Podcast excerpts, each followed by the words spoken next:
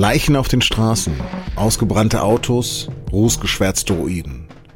Im ukrainischen Butscha und anderswo sollen russische Soldaten Kriegsverbrechen an ukrainischen Zivilisten verübt haben. Über die Gräueltaten und ihre Beweiskraft habe ich mit Wenzel Michalski von Human Rights Watch gesprochen. Sie hören auf den Punkt den Nachrichtenpodcast der Süddeutschen Zeitung. Mein Name ist Lars Langenau. Herzlich willkommen.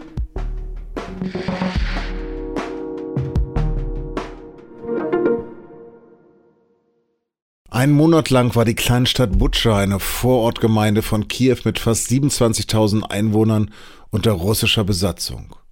Vergangene Woche dann haben sich die Russen zurückgezogen. Videoaufnahmen zeigen apokalyptische Szenen. Dutzende tote Frauen und Männer liegen am Straßenrand, einige mit Kopfschuss, mit Folterspuren und gefesselten Händen auf dem Rücken. Manche wurden in Hinterhöfen vergraben. Aus einem Massengrab auf einem Kirchengelände ragen Hände und Füße heraus.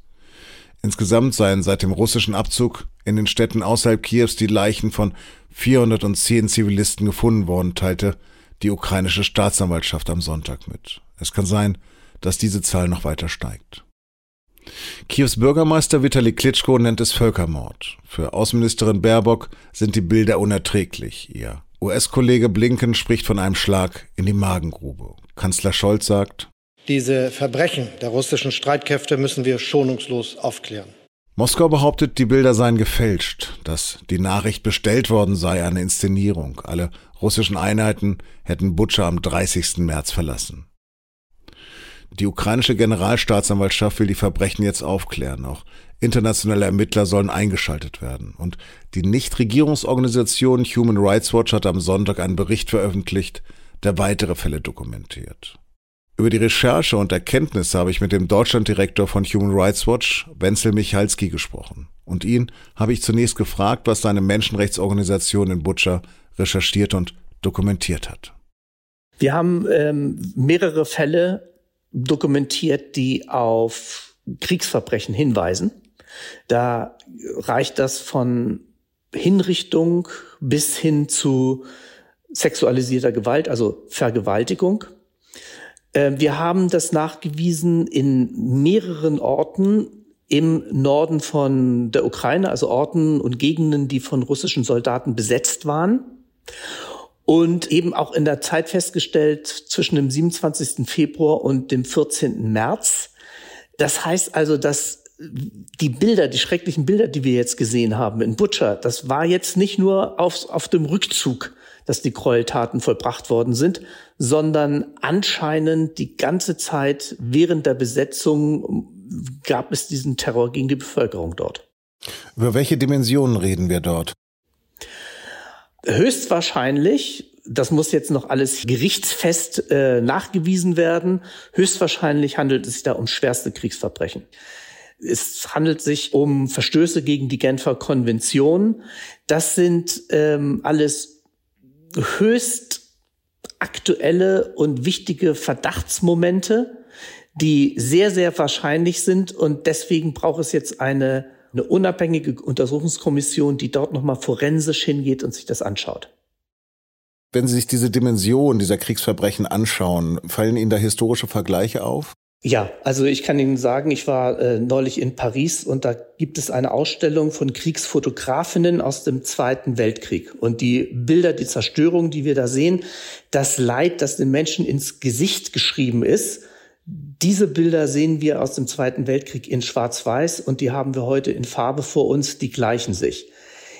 Der Krieg ist ähm, man sagt oft beispiellos. Ähm, leider ist es nicht beispiellos. Er ist wahrscheinlich beispiellos seit der Zeit des Zweiten Weltkrieges hier in dieser Gegend. Aber wir haben ähnliche schreckliche Sachen gesehen in Syrien. Wir haben ähnliche schreckliche Sachen auch auf dem Balkan gesehen. Und man muss es zeigen, man muss es dokumentieren, damit es nicht noch öfter passiert, als es jetzt schon passiert. Auch die ukrainischen Behörden schicken jetzt Fachleute in die Region, um diesem Verdacht nachzugehen. Wie können denn solche Kriegsverbrechen überhaupt aufgeklärt werden? Und sind die ukrainischen Behörden die richtigen dafür?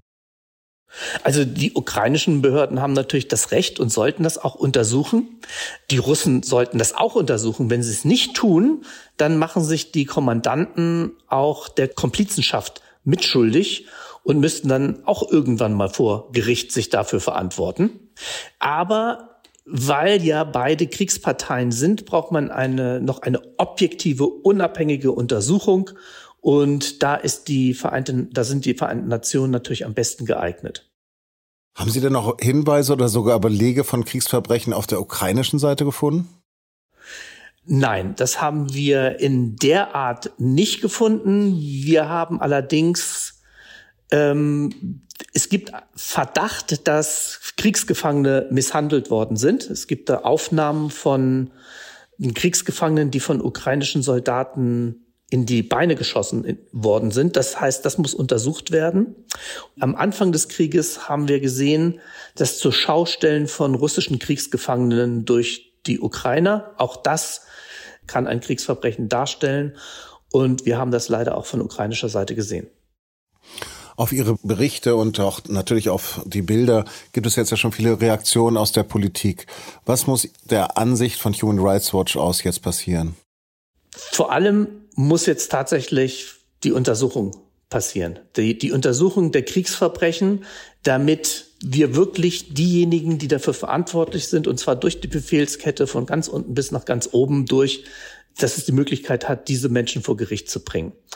Wir können nur einfach sagen, wir untersuchen Menschenrechtsvergehen ähm, und für andere Folgen haben wir oder Konsequenzen haben wir das Mandat nicht. Deswegen konzentrieren wir uns auf die Kriegsverbrechen und die müssen aufhören. Und da muss es eben einen entsprechenden Druck geben aus der Politik an alle Seiten, an alle kriegsführenden Parteien, die Kriegsverbrechen begehen, das sofort einzustellen. Sie waren selbst Journalist und wissen um die Wirkmacht von Bildern. Gerade dienen die natürlich auch für weitere Sanktionen. Wie schützen Sie sich vor Instrumentalisierung? Da können wir uns nur schützen, indem wir diese Bilder oder den Missbrauch dieser Bilder dann auch ähm, kommentieren und uns dazu äußern. Wir sind eine nach außen gerichtete Organisation. Das heißt, wir machen nichts irgendwie, behalten, wir behalten nichts für uns. Und wer jetzt auch immer die Bilder missbrauchen sollte oder die Wahrheit verdrehen sollte, wie wir das ja jetzt sehen von russischer Seite, die behaupten, die Ukrainer hätten sich selber umgebracht, dem werden wir die Beweise, die Fakten, die wir gesammelt haben, entgegensetzen und ähm, das in der Öffentlichkeit auch so verkünden. Mhm. Sie als Journalist nochmal die nächste Frage. Wie weit würden Sie sagen, zeigt man diese Bilder der Öffentlichkeit, der breiten Öffentlichkeit?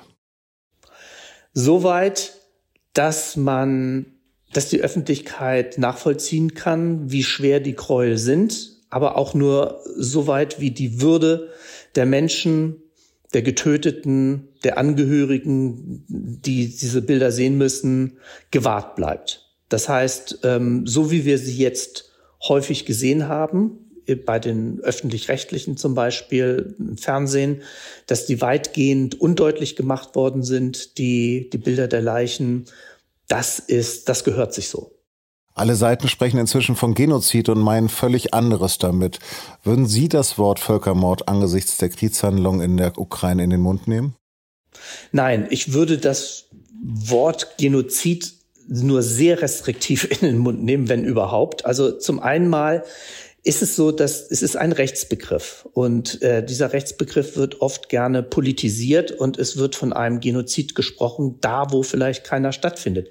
Es ist viel hilfreicher, von Verbrechen gegen die Menschlichkeit zu sprechen. Jetzt von Genozid zu sprechen in der Ukraine ohne genaue juristische Untersuchungen ist verfrüht. Herr Michalski, haben Sie vielen, vielen Dank. Bitte sehr. Der ukrainische Präsident Zelensky sieht nach den Massakern von Butscha die Fortsetzung der Friedensverhandlungen mit Russland erschwert.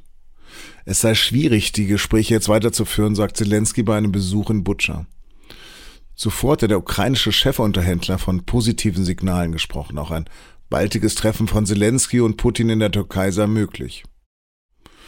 Unterdessen plant Wirtschaftsminister Habeck für uneingeschränkte Waffenlieferungen an die Ukraine im größeren Umfang. Und Ex-Kanzlerin Merkel rechtfertigt die Entscheidung gegen eine NATO-Aufnahme der Ukraine. Über all diese Entwicklungen halten wir Sie bei sz.de auf dem Laufenden. Bei der Parlamentswahl in Ungarn hat die Fidesz-Partei von Ministerpräsident Viktor Orban klar gewonnen. Laut dem vorläufigen Ergebnis kam die rechtsnationale Partei auf 53 Prozent der Stimmen. Das hat das ungarische Wahlbüro am Montag mitgeteilt. Durch die Eigenheiten des ungarischen Wahlsystems erhält Fidesz 135 der 199 Parlamentssitze. Orban kann also wieder mit einer Zweidrittelmehrheit regieren und kann damit auch die Verfassung ändern.